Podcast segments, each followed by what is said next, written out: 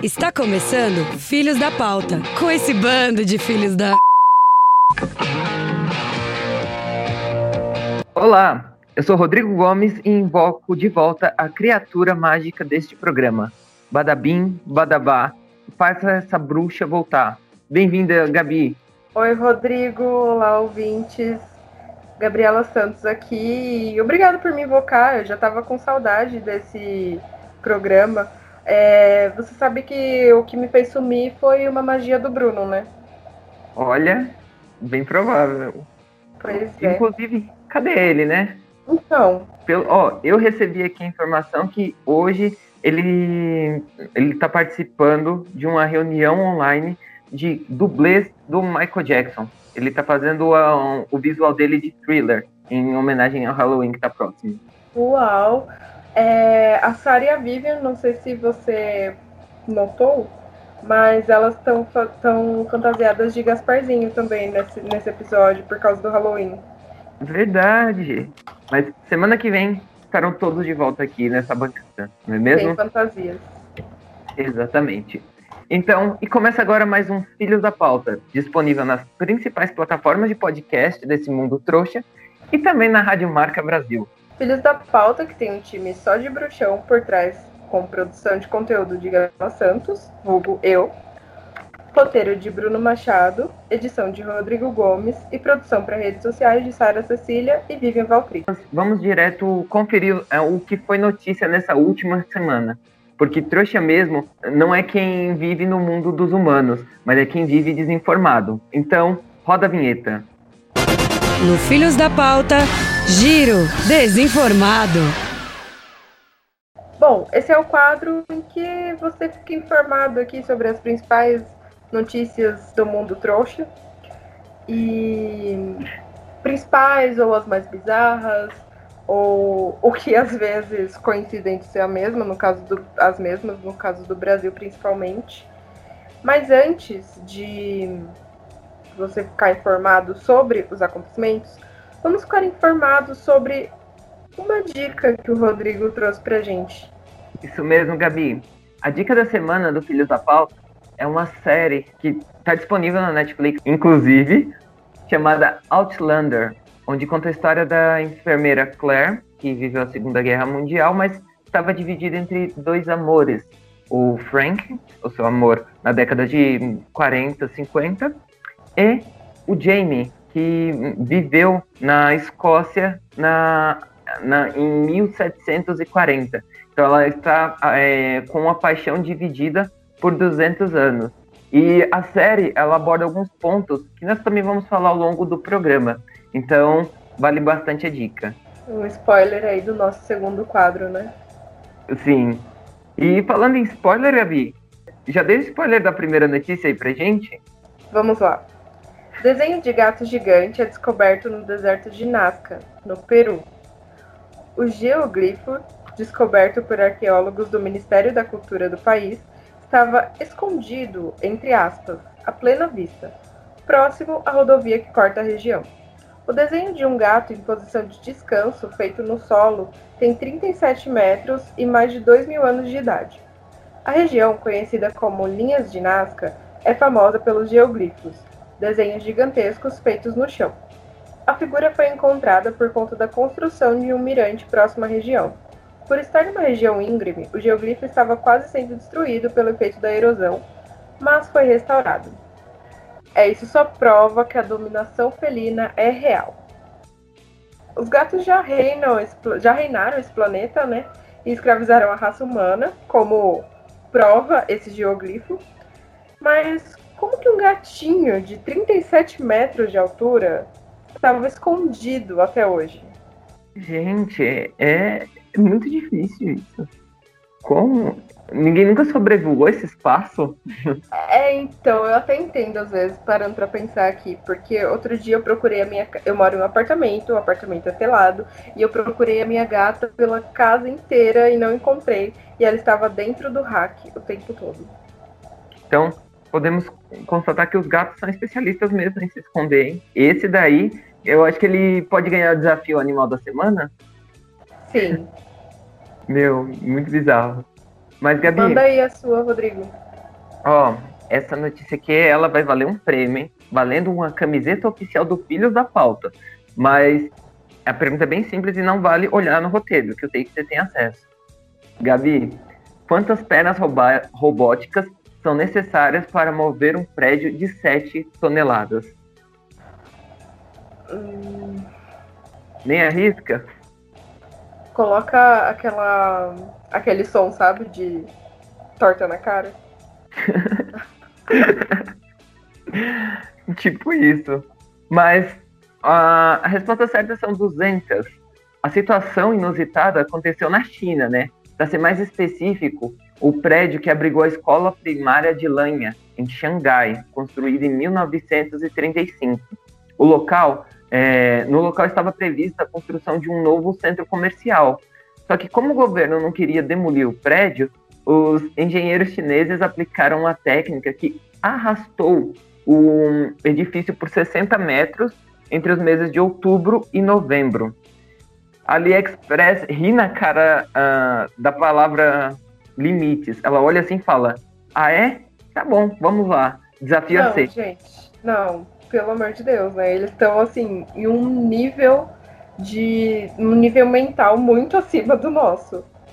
É, eles só não dominaram o mundo ainda porque. Não sei, não, não, não consigo nem pensar o porquê. Como é que pode tirar um prédio do lugar? Meu, 200 toneladas.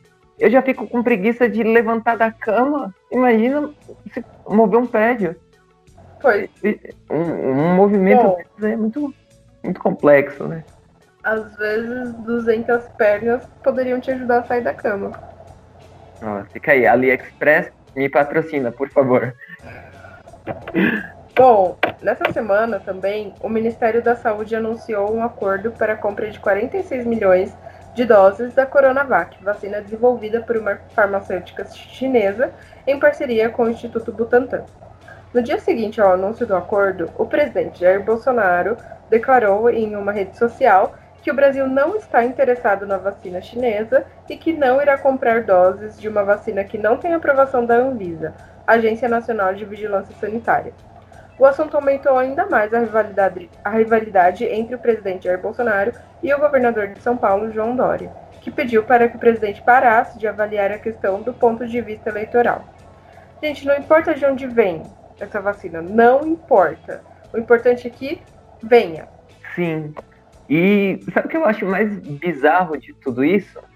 O presidente que, que não apelou para a ciência quando o assunto foi a cloroquina apelar para a ciência quando o assunto então, é a vacina.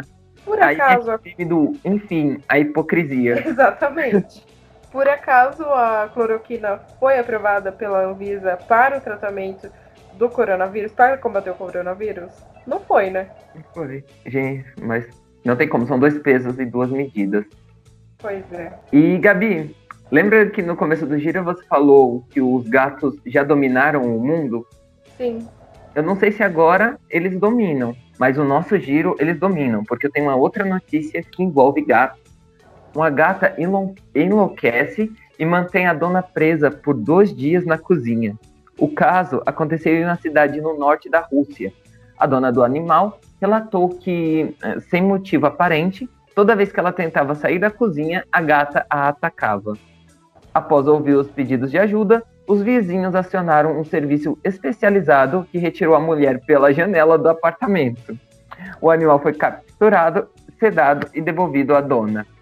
Gente, essa história de férias, período sabático é mentira.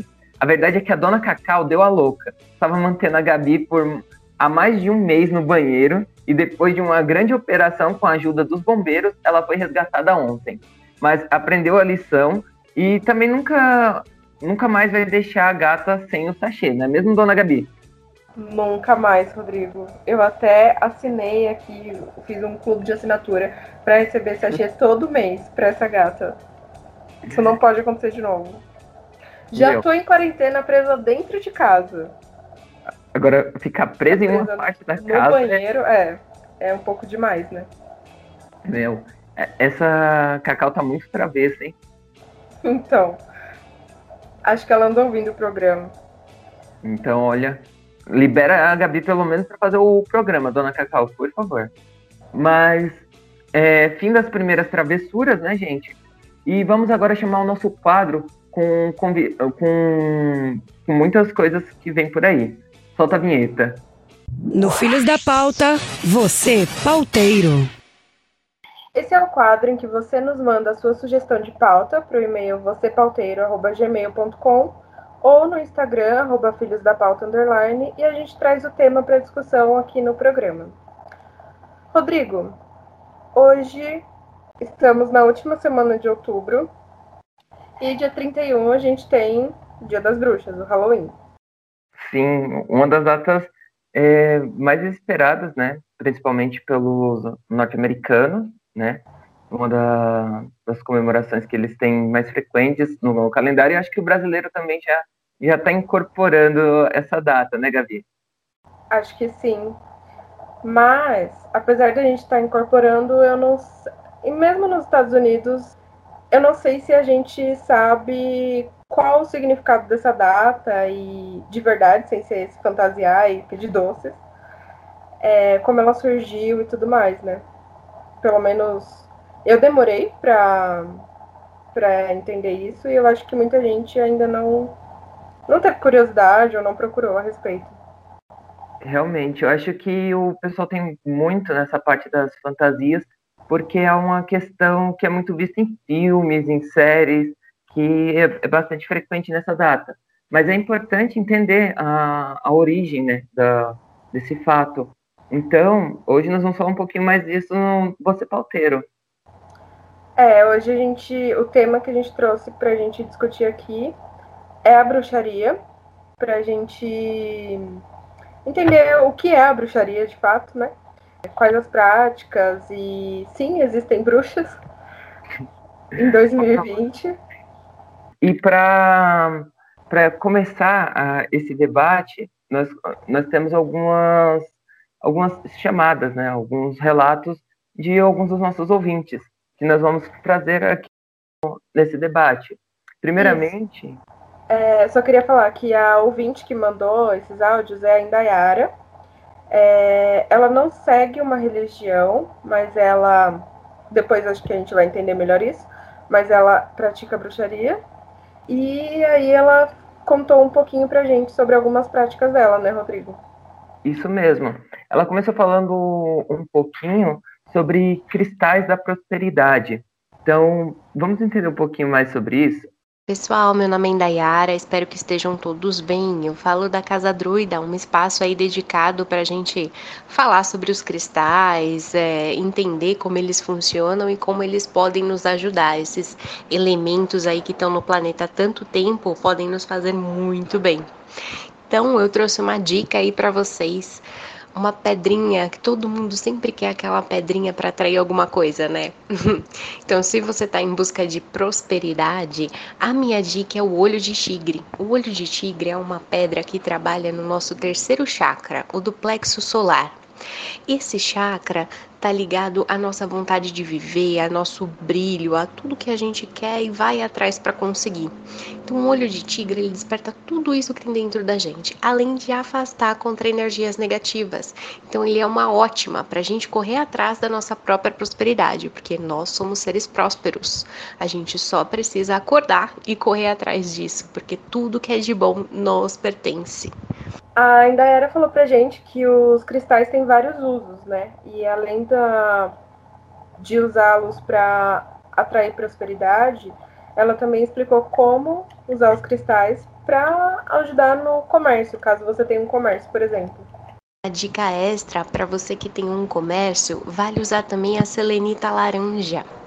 Ela, por ter essa cor laranja, ela trabalha tudo que é energia para fazer circular. Então, para atrair muitos clientes para vocês, coloca ela aí nos quatro cantos do seu comércio e depois me conta se não deu uma movimentada aí nessa clientela.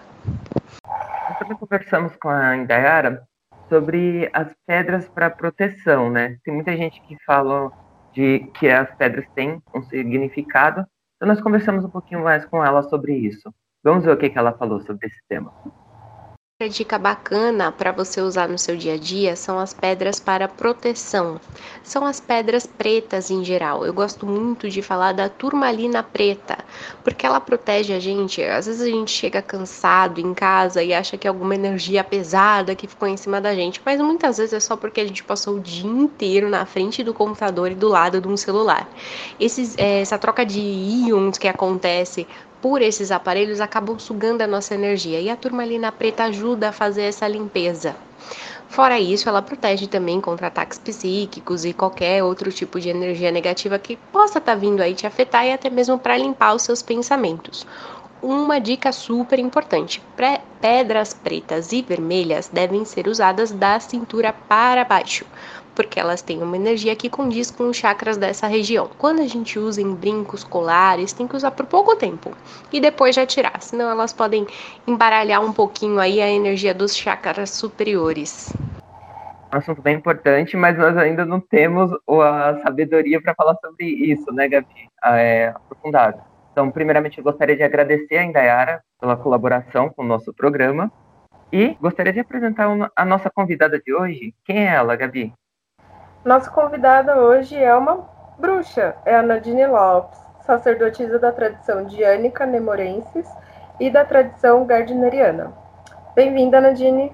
Obrigada, obrigada, Gabi, obrigada, Rodrigo, obrigada a todos os filhos da pauta pela oportunidade da gente poder esclarecer um pouquinho do que é essa data, né? Acho que é bem importante isso. Muito obrigado, Nadine, por sua presença. É, eu queria já abrir aqui as perguntas e começar pelo básico. Então, eu queria te perguntar o que é bruxaria? É uma religião? É uma filosofia? O que seria a bruxaria? Bruxaria é uma religião. É, a palavra religião ela vem do latim que significa religare, ou se reconectar a algo que foi perdido, ou a algo em que você estava desconectado de alguma forma. Então, a bruxaria ela é uma religião. É, desde, só que é uma religião que faz uma releitura é, de práticas é, pagãs antigas, então a gente chama de neopaganismo, porque ao contrário do que as pessoas gostam de afirmar, não existe nenhuma linhagem que ininterruptamente tenha a mesma prática desde o neolítico até agora, né? Então a gente faz uma releitura dessas práticas antigas, é, que a gente chama também de bruxaria urbana ou bruxaria moderna. Então, o que significa ser bruxa? Bom, tem várias. Você pode compreender isso de várias maneiras, né? No, no, Brasil, a gente tem muitas pessoas que falam sobre a bruxaria. Não, eu sou bruxa, minha avó era um pouco bruxa. Só que, na verdade, é, elas utilizam esse termo de uma forma incorreta. Porque a avó, que ela era benzedeira, ou qualquer coisa do tipo, ela rezava na hora de fazer a, a, a bênção dela, né? Então, ela era cristã. É, a maior parte das mulheres que aprenderam ao longo da vida a manipular ervas para fazer um chá para uma cólica, um chá para uma dor ou qualquer outra questão, emplastos, são mulheres que têm um conhecimento de fitoterapia, um conhecimento de, de ervas de uma forma natural, mas não são bruxas por conta disso. Então, as bruxas, na verdade, são é, bruxaria é sinônimo de Wicca, né? Então, quem pratica a religião Wicca é que de fato é bruxo. Não estou falando aqui de outras culturas, né? De outros lugares na África que utilizam um termo similar, mas estou falando justamente sobre essa concepção mais ocidental desse termo. Então, os praticantes da religião Wicca são bruxos. Eu queria complementar a sua pergunta, que é uma dúvida pessoal mesmo. Sim. Porque eu já me interessei por diversas religiões e já li a respeito de diversas religiões e não consegui até hoje me apegar a nenhuma para falar sou dessa religião. Mas eu me identifico muito com a bruxaria. E aí, em um dos vídeos ou livros que eu li, alguma coisa assim, tinha várias vertentes da bruxaria. E aí lá dizia que, eu não lembro se era vídeo, se era livro, mas dizia que tinha, por exemplo, a bruxaria natural, que aí a Wicca era uma religião da bruxaria, e aí essas coisas todas ficaram um pouco confusas na minha cabeça. Sim. É, são formas diferentes de enxergar esse processo. existem algumas pessoas, não tem uma visão universal, né? Existem algumas pessoas que separam e entendem que você trabalhar com ervas, trabalhar com dons da natureza, com os espíritos da natureza, você pode ser chamado de bruxo natural, e existem pessoas que pensam que outras práticas são bruxaria, e eu que acredito, assim como outras pessoas dentro do meu grupo, que acreditam que bruxaria e Wicca são sinônimos, né? E, e muito diz, assim, são muitas, são múltiplas as visões. Tem pessoas que acreditam que você pode chamar de bruxa ou de bruxaria qualquer tipo de prática. Ah, eu acendi um incenso, eu tenho um cristal, eu gosto da natureza, eu sou bruxa. Então, assim, a palavra bruxa, ou eu sou um pouco bruxinha, né? É, é, essas, essas frases acabaram sendo um fruto de uma outra questão.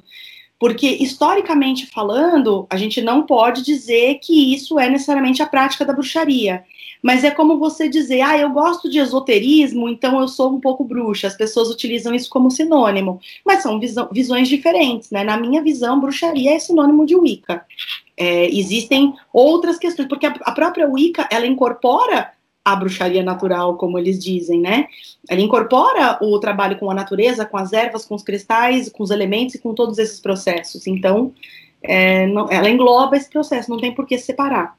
É, Nadine, antes da minha próxima pergunta, eu queria que você fizesse um parênteses aqui rapidinho, claro. os nossos ouvintes que estão chegando agora, nesse momento do podcast, Sim. e nunca ouviram falar do termo Wicca. Pode explicar um pouquinho mais sobre esse termo? Posso, claro. Então, a palavra Wicca, ela vem do inglês arcaico e ela significa girar, dobrar e moldar. Também tem algumas correntes que dizem que é uma corruptela da palavra wise, de sábio, né? Então, essa sabedoria que a pessoa teria, por exemplo. É, girar, dobrar e moldar, essa concepção da palavra, essa, essa compreensão desse conceito dessa maneira, quer dizer que os praticantes dessa religião, eles têm condições de coordenar e transformar as suas próprias vidas. Então, diferentemente de outras religiões em que uma pessoa precisa levantar, sentar, rezar e esperar o exterior resolver as suas questões, dentro da Wicca a gente trabalha muito com uma jornada de autoconhecimento em que nós mesmos somos e assumimos o protagonismo das nossas vidas. Então, a gente só pode trabalhar dentro das nossas vidas em plenitude. E aí a palavra Wicca vem muito dessa questão de wise, wise, sabedoria e autotransformação. Obrigado, Nadine. Imagina. É, e a minha próxima pergunta, né? Eu queria, eu queria te perguntar o que, que o Halloween significa para a bruxaria. É, o que, que você acha disso, né? Bom, é, o Halloween é uma festa comercial, é uma festa é, que não tem nenhum tipo de conexão com a religião Wicca, mas ele bebe, obviamente, em um festival pagão, que é um festival chamado Samhain, que é, é, engraçado porque escreve Samhain, né? S-A-M-H-A-I-N, mas se pronuncia Samhain. Samhain é, no hemisfério norte, que é o que está acontecendo agora, ele é um momento em que eles acreditam que o portal entre o mundo dos homens e o mundo dos, dos que já partiram para o para o país de verão, essa linha entre esses dois mundos ela está tênue. Então é possível que a gente se comunique com o lado de lá e que o lado de lá se comunique com a gente. Esse festival, esse sabá, ele marca o início de um novo ano. Então a gente pode dizer que para os praticantes da Wicca no hemisfério norte, esse é o momento do ano novo mesmo. Por que, que eu falo no hemisfério norte? Porque no hemisfério sul, a gente inverte o que a gente chama de roda do ano, porque a gente tem as estações do ano opostas ao hemisfério norte. Então não faz sentido a gente fazer uma celebração de inverno no meio do verão e vice-versa.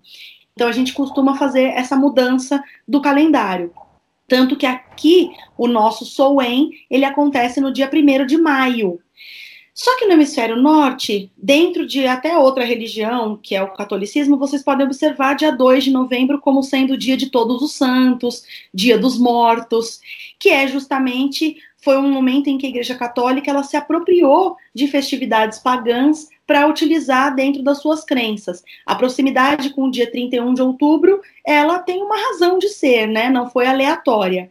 Então é importante dizer que Soen é uma prática da bruxaria, é um sabá e que celebra esse início do ano, significa o sacrifício do Deus na roda do ano, para que a gente é, do sacrifício do Deus, o sacrifício da carne, para que a gente possa continuar vivendo as nossas vidas. A partir desse momento que o Deus morre, lá no hemisfério norte, a gente tem o quê? O, um período de escuridão, de inverno, vamos dizer assim, não de inverno ainda propriamente dito, mas um período de escuridão, porque no dia 21 de junho, que marca, é, 21 de junho não, para eles 21 de dezembro, né? No dia 21 de dezembro, que marca o início do inverno, é o dia mais curto do ano, a noite mais longa do ano, o dia mais frio, só que a partir daí aquele Deus que morreu em Soen está renascendo e ele vai começar a se fortalecer. Esse Deus é o próprio Sol. Então, quando a gente fala de Soen, a gente fala de Soen. O Halloween é uma festa comercial que se baseia nesse festival antigo. Tem alguns elementos muito similares, se vocês quiserem, eu posso falar sobre esses elementos também, mas que não é a mesma coisa do que a religião faz. Você comentou aí do sol como um deus, né? Da figura uhum. do sol como um deus. Eu queria que você falasse um pouquinho dos deuses da Wicca. Muito bom, sim. Na verdade, a gente chama de os deuses da Wicca, né? Mas a Wicca é uma religião panteísta, não é politeísta e não é monoteísta. O que quer dizer que é uma religião panteísta? Significa que a gente acredita em uma divindade que possui diversas faces, mas é a mesma. Então, quando a gente fala dos deuses, a gente sempre volta para uma mesma é, figura energética que tem diversas máscaras, como Joseph Campbell colocou naqueles livros dele, as máscaras de Deus, né? Então, isso é importante dizer. Então, a gente cultua deuses de diversos panteões, seja o panteão grego, romano, celta, nórdico, é, hinduísta, tem deuses de diversos panteões que são celebrados. E eles mesmos, é muito interessante porque a gente vê paralelos da, desses deuses é, em diversas culturas que possivelmente nem se tocaram, nem se conheceram, né? Nem quando o mundo era ainda um só, né? Com a Pangeia. Então, muito provavelmente isso significa que essas inspirações advindas da observação da natureza, elas são observações muito reais e que esse senso comum ele pode ser acessado por diversas pessoas em diversos lugares. Então, os deuses na Wicca, eles são todos os deuses que vocês escutam falar nas mitologias, né? A, a deusa, ela pode ser Isis, Astarte, Diana, Hecate, Deméter, Kali, Inanna, não importa, Pachamama, né? Não importa o panteão, são faces da mesma divindade. É, falando nos deuses, nas deusas aí, tem até é, estudos da psicologia, né, que usam esses, essas divindades como arquétipos da nossa psique, então faz bastante sentido para mim.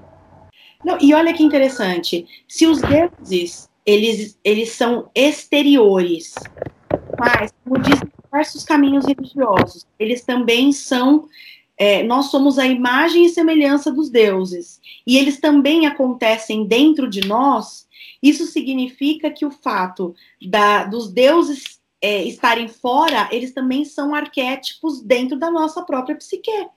A gente reproduz essas histórias. Na verdade, a própria ideia de mito, né? Eu acho muito interessante discutir sobre mitologia com os cristãos, porque eles acham que tudo é mitologia, mas que Jesus andou sobre as águas de verdade, não afundou porque eles não veem o, o, o cristianismo como um mito cristão mas é um mito também. Porque se Jesus caminhou sobre as águas, então eu também acredito que tem um minotauro dentro de um labirinto tentando ajudar a Ariadne a sair dele, né? Ou tentando prendê-la. É, então, as mitologias, elas são formas arquetípicas de transmitir mensagens e de passar é, sabedoria de alguma forma para as pessoas que viriam no futuro. Então, você tem razão com essa correlação que você faz, Gabi. Legal. É, Nadine, agora, em toda essa nossa conversa, eu fiquei um pouco curioso. Eu queria que você contasse um pouquinho pra gente da sua trajetória na, na bruxaria. Como que ela começou e até o momento atual, né? Que a Gabi já contou um pouquinho na apresentação, mas eu queria que você contasse um pouquinho pra gente. Claro. Bom, eu tenho 37 anos de idade hoje. E quando eu tinha 15 anos, juro. eu vi uma reportagem num jornal, na verdade, de uma revistinha que acompanhava um jornal antigo, popular, e essa reportagem falava, so, falava sobre o Wicca, sobre bruxaria. E quando eu vi aquela reportagem, eu falei, meus deuses, é isso, né? É, é o meu lugar. E aí eu lembro que passou umas duas edições dessa revista, e eu pensando, eu já estava com a ideia de fazer uma de mandar uma carta, imagina, gente, não tinha computador, não era assim acessível essa, essa época, né? De mandar uma carta para essa revista pedindo o telefone da associação que deu a entrevista, que concedeu essa entrevista. E umas duas edições seguintes da revista, alguém foi lá e fez esse mesmo pedido. E eles publicaram essa carta no leitor, dizendo que se outras pessoas tivessem se interessado, que ali estavam os contatos para poder falar. E aí eu liguei. Um dia eu liguei e falei: Olha, oi, Vocês fizeram uma entrevista né, sobre isso, e quem atendeu o telefone foi o Claudinei Prieto, que é o meu sacerdote, que até hoje né, eu acompanho há 22 anos, nós estamos juntos aí nessa jornada de espiritualidade. E... É referência aqui no Brasil, né? De, Sim. de Wicca, bruxaria. Não, com certeza. Ele é referência, os livros dele, na verdade, Wicca, Religião da Deusa, é um best-seller de Wicca no Brasil. É, a gente não teve outros best-sellers como o dele, foi uma, uma, um fenômeno. E ele já lançou 13 livros, se não me engano, oráculos e outras coisas.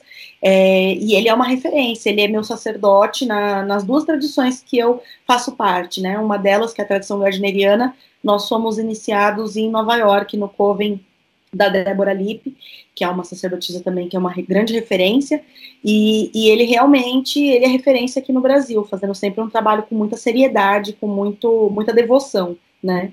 E eu conheci o Claudinei e falei, bom, esse é meu caminho, esse é meu sacerdote, acabou, achei, né, quem eu estava procurando. E desde então a gente nunca mais se desconectou. São 22 anos celebrando, discordando, discutindo, porque as pessoas acham que, é, ah, mas se você segue alguém, não, a gente não tem na Wicca essa visão de mestre da maneira que outras religiões possuem, né? Rodney é humano, ele é uma pessoa, mas ele é uma pessoa muito sábia e que eu admiro muito e que me ensinou e me ensina muita coisa. Então faz bastante tempo aí que eu tô nesse caminho. Eu acho que até mesmo por conta da filosofia, né, da religião que você falou, que tem um, um Deus, mas ele tem diversas faces, né? Então é a mesma coisa, você não, não se apega a um determinado fato. Se alguém te fala, olha, isso é isso porque é assim. Aí você fala, não, você começa a discutir um pouco mais sabe? Eu acho que é, seria isso. Não, exatamente. É até interessante você citar isso, Rodrigo, pelo seguinte: a Wicca é a religião correta? É a verdade? Não. A Wicca é a minha verdade. Isso quer dizer que os outros caminhos religiosos das outras pessoas, ele não é real? Claro que ele é real. Claro que ele é verdadeiro, ele é real, ele é bonito e deve ser respeitado assim como todos os outros caminhos religiosos. Então eu acho a Wicca ela tem uma visão muito desbravadora. Nós não somos proselitistas, nós não ficamos nas portas das pessoas tentando convencê-las a ser da nossa religião e nós temos uma visão muito cientificista das coisas. Então o mundo foi criado, o universo foi criado pelo Big Bang. Agora eu posso enxergar o próprio Big Bang como uma manifestação divina, mas os deuses, todos os deuses são criações humanas e a gente sabe disso. E não tem problema, né? Porque a partir do momento em que a gente cultua esses deuses, a gente ajuda a co-criar a Terra que foi criada por eles. Porque os nossos deuses, eles são muito fáceis de acessar, né? Só abrir a janela aí da casa de vocês, vocês vão olhar uma árvore e é ali vão ver os passarinhos, é a própria natureza, é esse próprio ciclo, né, do universo. Então, é, isso é muito interessante, isso que você falou, Rodrigo, porque realmente a gente não aceita imposições de verdade e a gente também não impõe verdades a ninguém. E falando em verdades, né, é, a gente comentou no início da, do quadro sobre a visão que as pessoas têm da bruxaria e sobre bruxas por conta dos filmes, das séries, dos livros de ficção. É, e uma das coisas que eu vejo é que as pessoas relacionam muito a bruxaria com satanismo. Sim, sim. Queria que você dissesse um pouquinho sobre isso. Claro. Bom, eu não posso falar muito sobre a prática do satanismo, porque eu não né? Eu não, não, não seria justo da minha parte. Mas também não julgo as pessoas que praticam essa, esse outro caminho espiritual. A, a, figura de Satã, demônio, diabo, é uma figura do cristianismo foi criada pelo cristianismo e não pela bruxaria. Então, é, a, as pessoas dentro da Igreja Católica, em todos os anos em que eles perseguiram mulheres que é, tinham práticas que eles não consideravam é, corretas dentro da Wicca, na verdade, dentro da Wicca não, desculpa, dentro da bruxaria, naquele momento a Wicca ainda não existia, é, a Igreja Católica fez isso para poder submeter e subjugar as mulheres, e também porque era um negócio muito rentável, né? Você acusava uma mulher de bruxaria, metade dos bens dela ia para a igreja, a outra metade ia para você.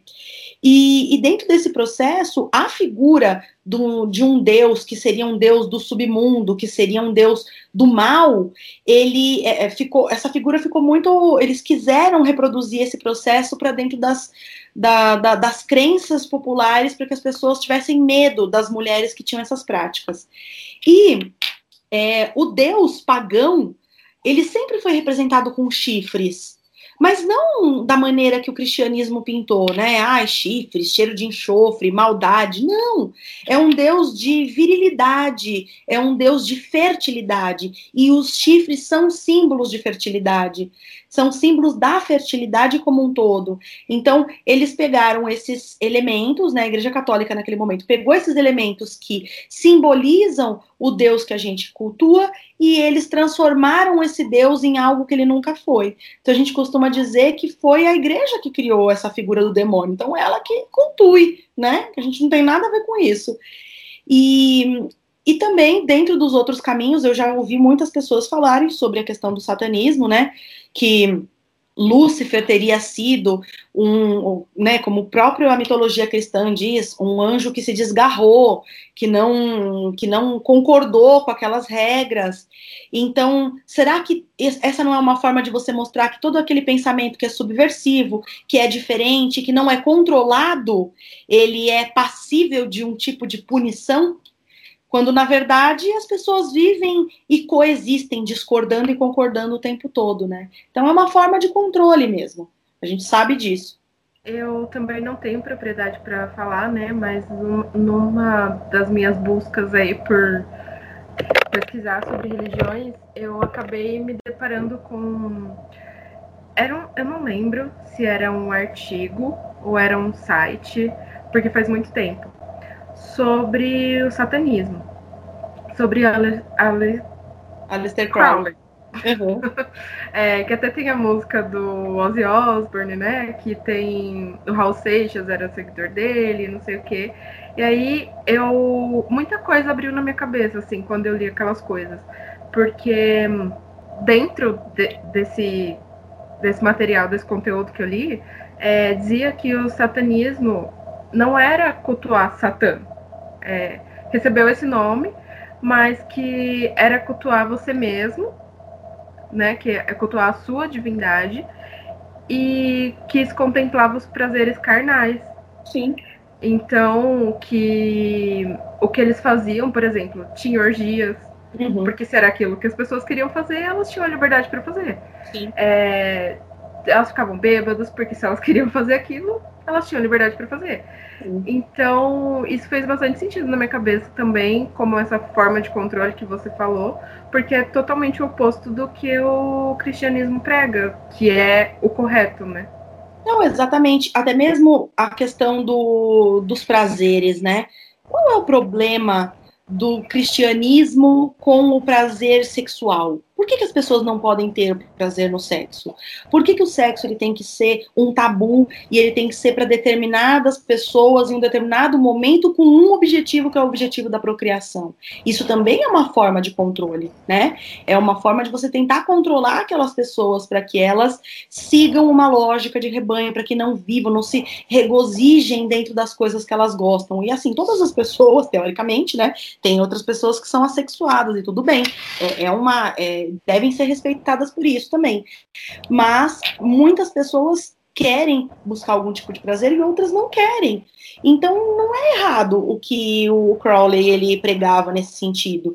E muitas religiões, inclusive a Wicca, é, tem como símbolos, não como símbolo dentro do nosso caminho. A gente não segue, não tem, até mesmo porque não é uma religião messiânica, né? A gente não fica seguindo e esperando a volta de ninguém.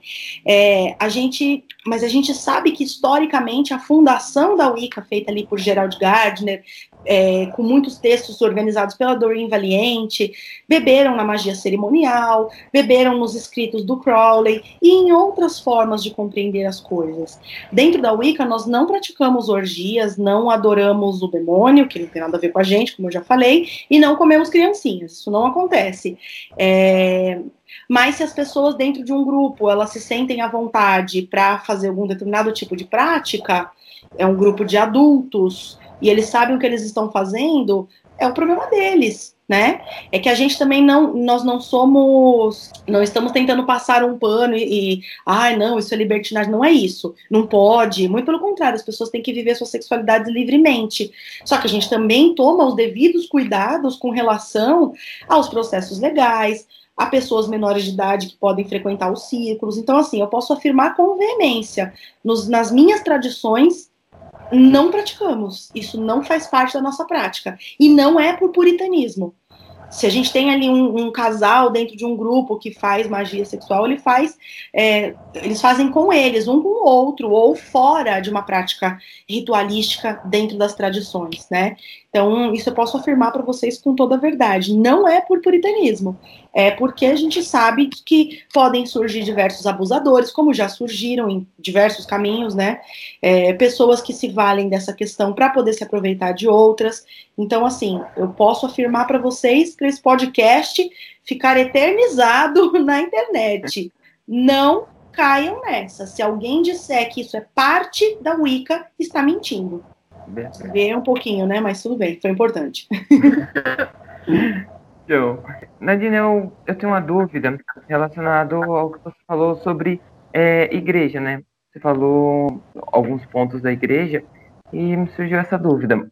É, diversas religiões são marcadas por terem ritos ou rituais, então uma missa, um culto, etc. Então eu queria saber quais são os ritos, os rituais da Wicca.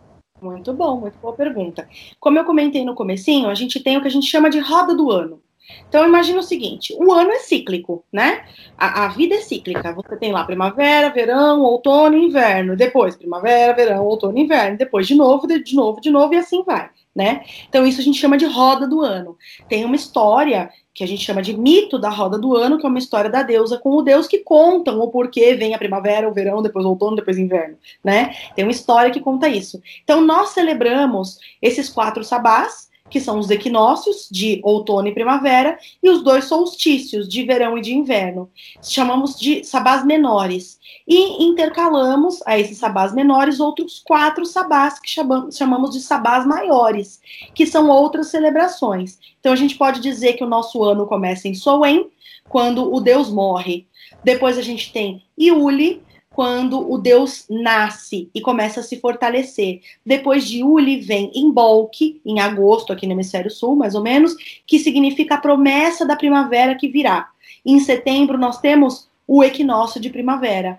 Depois nós temos Beltane, que é o casamento da deusa com Deus, que todas as coisas serão geradas a partir daquela união. É um momento que você vê a natureza, é, os animais saindo, procriando, e essa fertilidade ela está ali à mostra, né? E aí você tem depois de Beltane o solstício de verão, que é Lita. Diferentemente do que a gente acredita, né? Ah, hoje começou o verão. Na verdade, é o declínio do sol, é o início do declínio do sol. Então, a partir daquele momento, a Terra começa esse, o nosso hemisfério começa a esfriar a partir do solstício de verão. Só que isso não é tão aparente assim em minutos. Depois de Lita, a gente tem dois sabás de colheita, chamados Lamas, em fevereiro, e Meibon, em março. Esses dois sabás são de colheitas de grãos, de trigo, né? E aí a gente vem novamente para Soen, que é o sacrifício do deus ou a colheita da carne que é o início de um novo ano, depois Iuli, e assim vai. Então, esses sabás são as nossas celebrações, são os nossos ritos. Além disso, nós temos os, as 13 luas cheias que acontecem em um ano, né? São 13 luas, a cada 28 dias nós temos uma lua cheia e nós celebramos esse ritual que se chama Esbá. Basicamente é isso. Tem outras celebrações que podemos fazer, mas Esbás e Sabás sempre. Pegando um gancho com a pergunta do Rodrigo, no cristianismo, por exemplo, a gente tem ritos de passagem, né? Por exemplo, o batismo, a primeira Eucaristia, o crisma. É, existe algo que se assemelha a esses ritos de passagem na Wicca também? Existe, existe sim. Só que tem uma diferença muito marcante. O nosso batismo, entre aspas, ele se chama Wiccaning. E o Wiccaning, ele pede para os deuses o seguinte: deuses, cuidem aqui dessa criança até ela crescer e ver se é esse o caminho que ela quer seguir. Então, o nosso batismo, entre aspas, ele não passa a contar aquela pessoa como um membro da tradição, porque ele não tem ainda poder de decisão sobre a própria vida, sobre o próprio caminho. É, normalmente, quando a criança nasce, a gente faz uma pequena unção, né? Mas tudo pedindo proteção. É, então, aos três dias de vida faz uma pequena unção. Depois, com um mês de vida, ou 28 dias, tem o Wiccaning. Aí, você pode criar, na verdade, consagrações e fazer celebrações de rito de passagem ao seu bel prazer. Por exemplo, quando a criança começa a escrever, você pode fazer um ritual do escriba, para mostrar que é uma passagem também para ela. Você pode fazer uma consagração para um deus, como tem gente que faz consagração a Diana para as meninas e a Apolo, os meninos aos nove anos. Mas depois do Wiccaning, teoricamente, o que você tem com certeza é o ritual de menarca. Então, a menarca é quando a menina menstrua. E depois você tem outros ritos, como hand fasting num casamento e outras questões que são ritos de passagem também. O hand fasting, por exemplo, que, que é o unir dessas mãos, é, com as mãos unidas a gente dá um laço, né? E esse laço ele pode ser desfeito a qualquer momento. Se as pessoas decidirem que não querem mais ficar juntas, a gente faz uma outra celebração que se chama hand parting. Então seria o momento de desfazer esse laço para que as pessoas devolvam um para o outro as suas energias, agradeçam os aprendizados e cada uma segue o seu caminho. É, claro que isso não acontece em todos os fins de casamento, porque nem todos têm essa evolução, né? Muitas vezes as coisas não têm esse grau de maturidade, por conta de todo o processo social que nós vivemos. Mas basicamente são esses os nossos ritos de passagem. Você é sacerdotisa. Isso. O que significa ser sacerdotisa na Wicca? Muito boa pergunta. É, a Wicca é uma religião é, iniciática. Isso significa o seguinte: imagine que ser católico você tinha que ser padre ou freira. Na Wicca, todo mundo que quer ser wiccaniano é um sacerdote, ou seja, foi iniciado, ou seja, pode ministrar esses ritos de passagem, sabás e esbás, e, e, e podem transmitir esse conhecimento para outras pessoas, né? Então, é, ser uma sacerdotisa significa que eu tenho condições de coordenar esses ritos. No caso, eu sou alta sacerdotisa na tradição de Anica Nemorensis, quer dizer que eu cumpri todos os graus que tinham que ser cumpridos para chegar nesse nível que eu estou. A gente chama também de elder ou ancião dentro da tradição. E na tradição gardneriana, eu sou iniciada de terceiro grau, que também é um grau que me confere é, o alto sacerdócio, né? Que também significa que eu tenho, então, é como se eu tivesse atingido o topo das duas tradições. Não de uma forma arrogante, mas hierarquicamente a gente não se sobrepõe aos outros, mas como quem pode coordenar os caminhos daqueles que estão chegando, né? Então, dentro desse processo. O que é ser um sacerdote? É você poder ministrar esses rituais e é você ter a capacidade de auxiliar as outras pessoas a guiarem os seus caminhos para eles se tornarem sacerdotes também. Como é uma religião iniciática, somente quem é iniciado pode iniciar uma outra pessoa. Então a gente vai passando de uma pessoa para outra com os nossos conhecimentos e os nossos ritos. Nadine, eu tenho uma, uma dúvida aqui agora. É, nós falamos ao longo do programa sobre a representação da bruxaria em filmes, em séries, em outras situações, né? É, e você comentou sobre algumas das cerimônias. É, e me lembrou de uma série que eu que eu assistindo, eu queria tirar uma dúvida com você. Claro. É Outlander é uma representação de rituais Wicca? Tem essas representações de representais opa, tem essas representações de rituais Wicca, certo? Olha, eu assisti todos os episódios de Outlander, eu amo essa série. É uma série maravilhosa, assim. E acho que o mais legal e o que mais é, remete as mulheres wiccanianas e os homens wiccanianos a gostar dessa série é, são dois símbolos assim muito fortes: as pedras porque na Wicca nós sabemos da importância dos menires, né?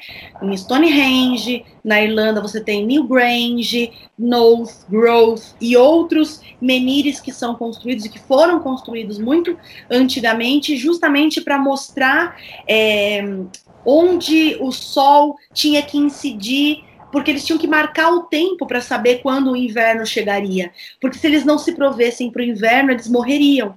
Então eles marcavam isso com os menires, né? É muito interessante que na Irlanda, quando você entra em Newgrange, o instrutor ele pega uma lanterna e ele faz exatamente o ponto em que incide em cima de um menir e dentro de Newgrange, que é uma é um túnelzinho, uma casinha, assim, um buraco dentro da terra, e onde incide essa luz para mostrar que ali eles teriam que começar a se preparar para o inverno. Então é muito interessante a importância desses menires. E certamente muitas das celebrações e muitas das questões têm a, a bruxaria antiga, né? Não a Wicca propriamente dita, porque ela só surgiu nos anos 50 na Inglaterra, mas sim, tem algumas coisas que nos lembram sim a Wicca e a gente gosta bastante dessas referências. Tem algum livro ou série ou filme que você indique para quem quer saber mais sobre a Wicca, é, que não reproduza estereótipos de que bruxas sacrificam animais e criancinhas?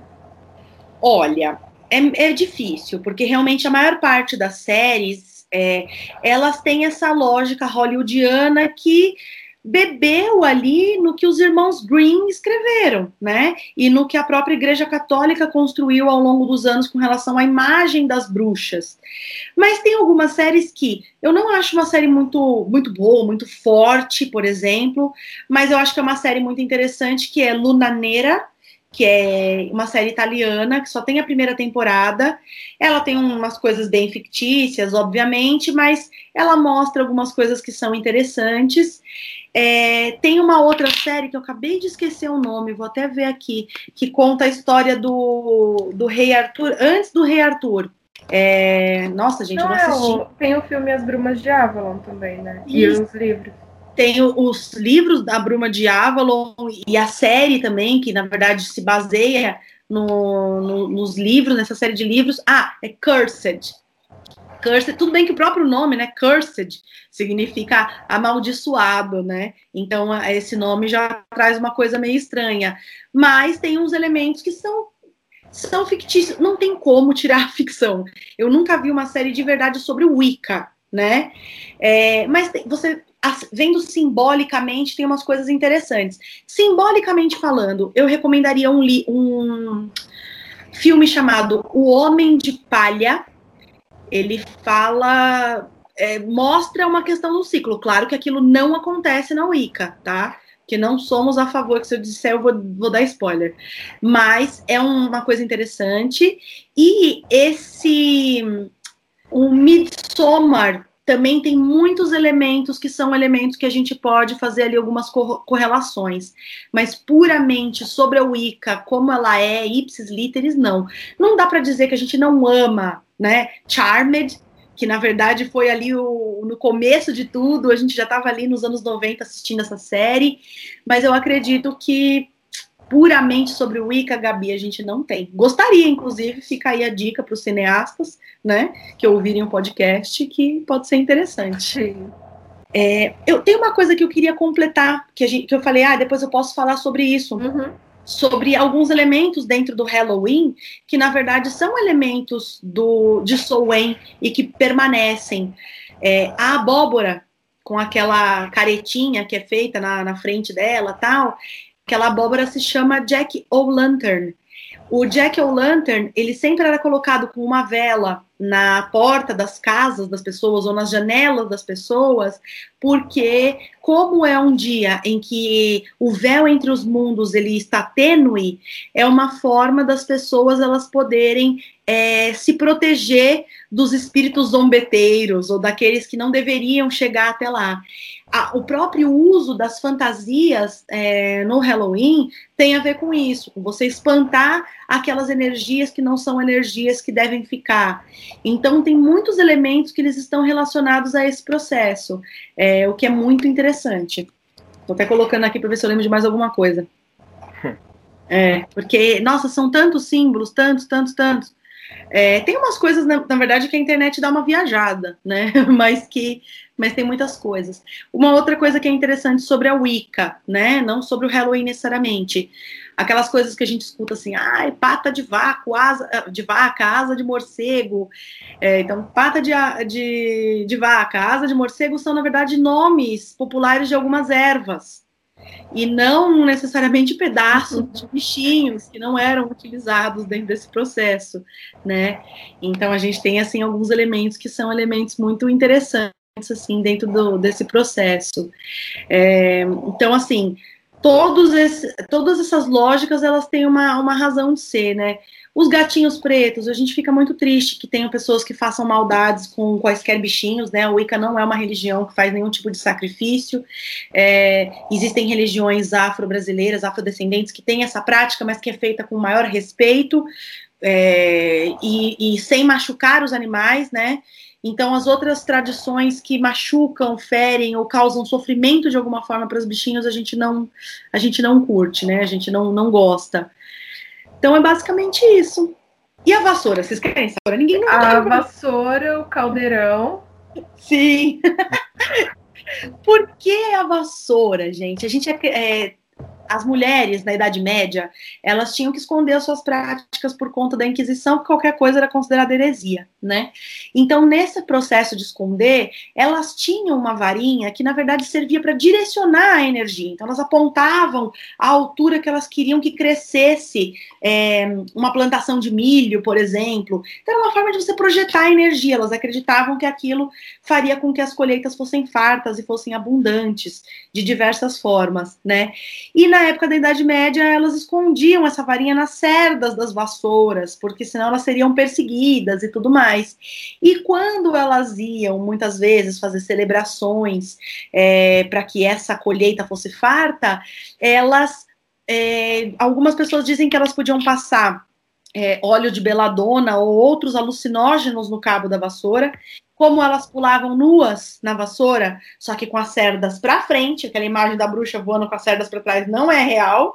É, aí elas tinham a sensação de estarem levitando, de estarem voando, e as outras pessoas que também usavam esses psicotrópicos, que a Wicca não recomenda e nós não usamos, é, tinham essas visões. Caraca. É, é verdade. E, e o caldeirão? O caldeirão, ele simboliza como tudo é feito cozinhar, de certa forma, e tudo que é feito na cozinha é uma forma de bruxaria, de alquimia, né? Você transforma uma coisa em outra. Então é uma forma muito interessante de bruxaria, de alquimia. E o caldeirão é uma panela, né? Só que ele simboliza ao mesmo tempo o útero da grande mãe que esse útero em que tudo é colocado lá e tudo se transforma e tudo retorna para esse mundo. Então, normalmente o caldeirão tem três pezinhos, também simbolizando tudo que é trino, né? A deusa tríplice e outros processos, e é, toda essa lógica, ela, nós viemos de um caldeirão divino, de um ventre sagrado, que é o ventre da deusa. Gente, muitas curiosidades nesse programa de hoje, hein? Muitas curiosidades. é, Nadine, eu tenho uma pergunta aqui é dupla, na verdade, né? Primeiro, eu queria saber, é, para quem tem mais curiosidade, qual conselho você daria para conhecer mais sobre a, a, bruxaria e mesmo com esse programa ainda tem algum medo, algum receio, então qual conselho você daria?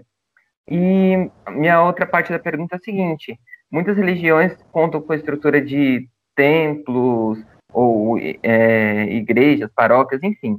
É, na religião Wicca, como que funciona? Você, é, há uma estrutura física ou não? Olha, não precisa ter uma estrutura física, porque o templo é a própria natureza, né?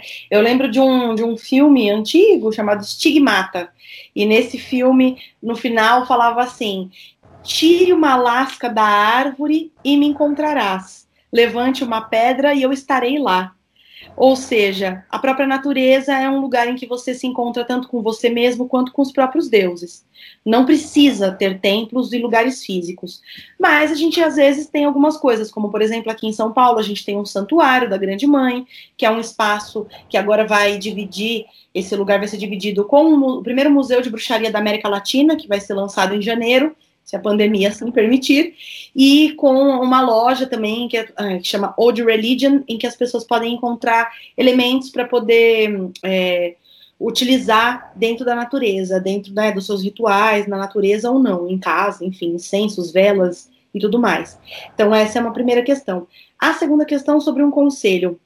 Eu diria o seguinte: Tomem cuidado com os falsários, com as pessoas que prometem coisas que não devem, com as pessoas que fazem solicitações impróprias, é, com as pessoas que dizem ser coisas que, na verdade, não podemos comprovar se são de verdade.